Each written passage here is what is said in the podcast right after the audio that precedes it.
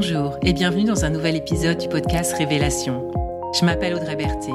J'accompagne les individus dans leur parcours de connaissance de soi et d'épanouissement personnel et professionnel.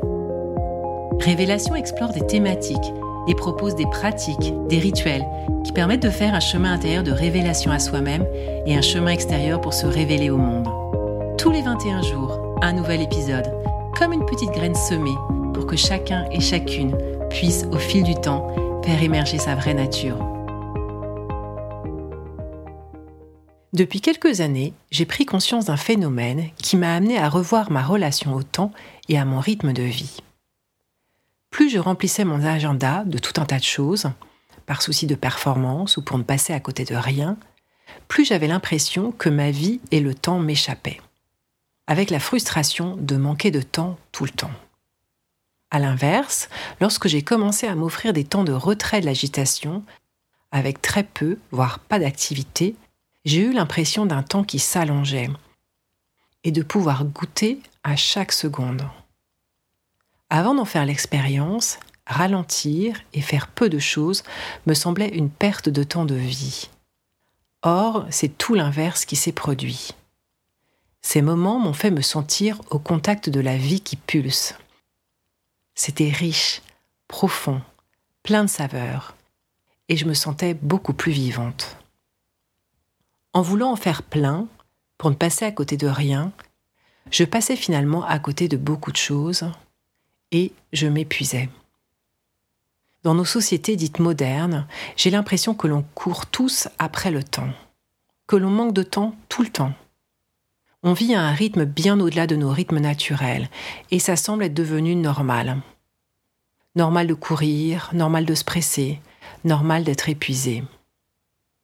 Pourtant, si l'on prenait le temps de répondre à la question Ai-je le sentiment de vivre au rythme qui me convient? Je crois que la majorité d'entre nous répondrait non. C'est un sujet qui revient très fréquemment dans mes accompagnements et il se traduit toujours par l'impression de ne pas avoir le choix. J'entends souvent dire, par exemple, J'aimerais bien pouvoir en faire moins et ralentir, mais je ne vois vraiment pas comment c'est possible. J'ai trop de choses à faire, mon métier, ma vie ne me le permettent pas. C'est en partie ce qui m'a donné envie d'interroger ce sujet de notre relation au temps et de notre besoin de ralentir. Car même si on en parle de plus en plus, il reste encore beaucoup de freins et de difficultés à le faire.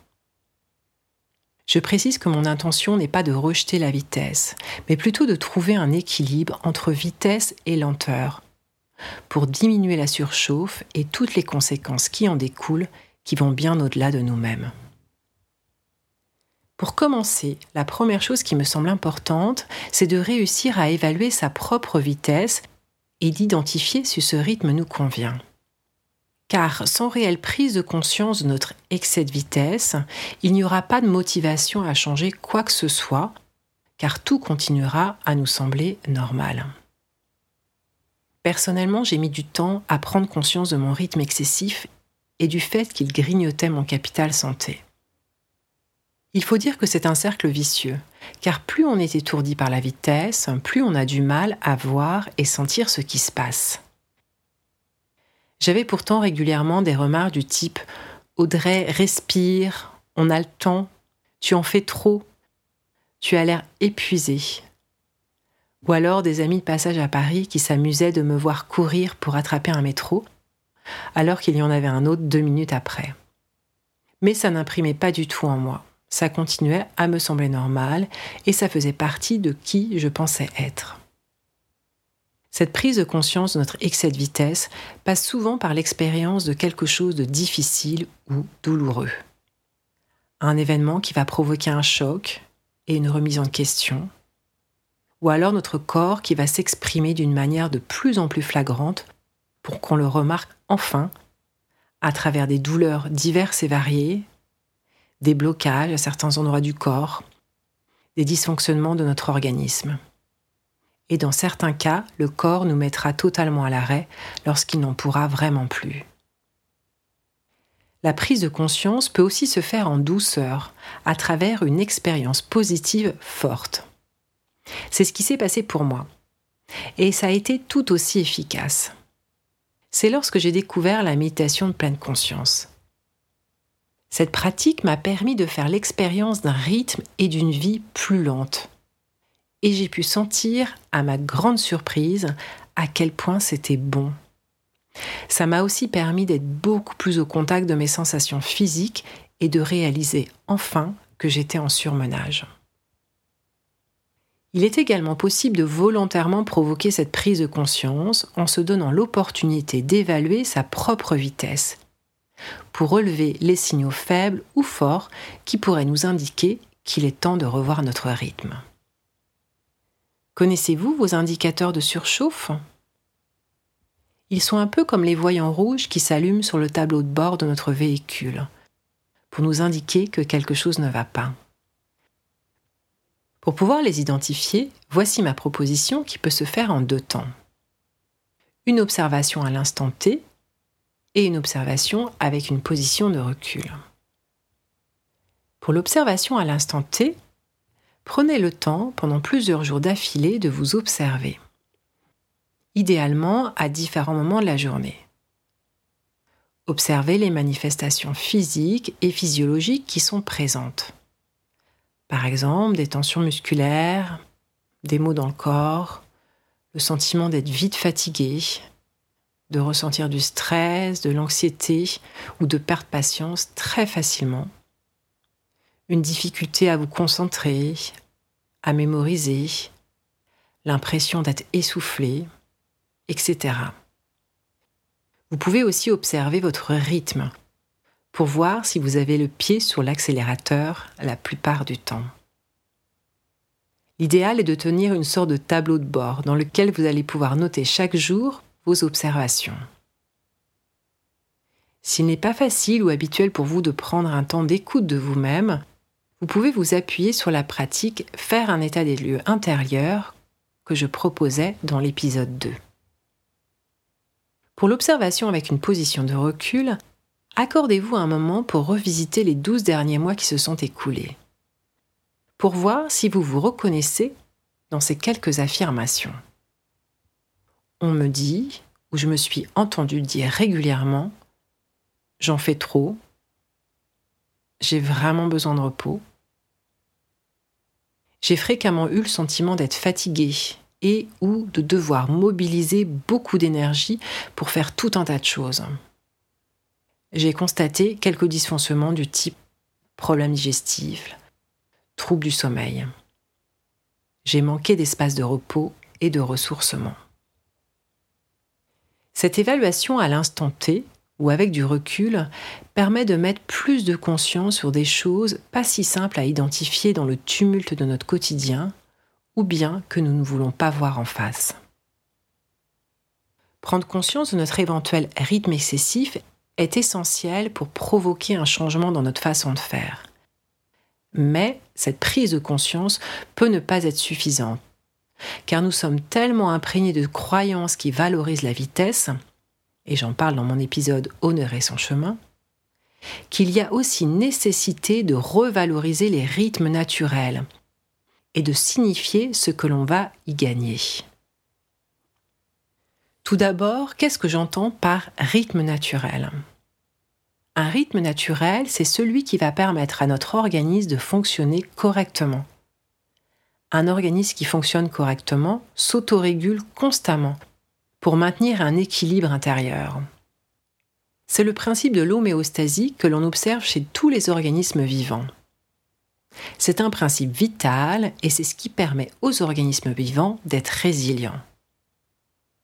Nous avons le même mode de fonctionnement.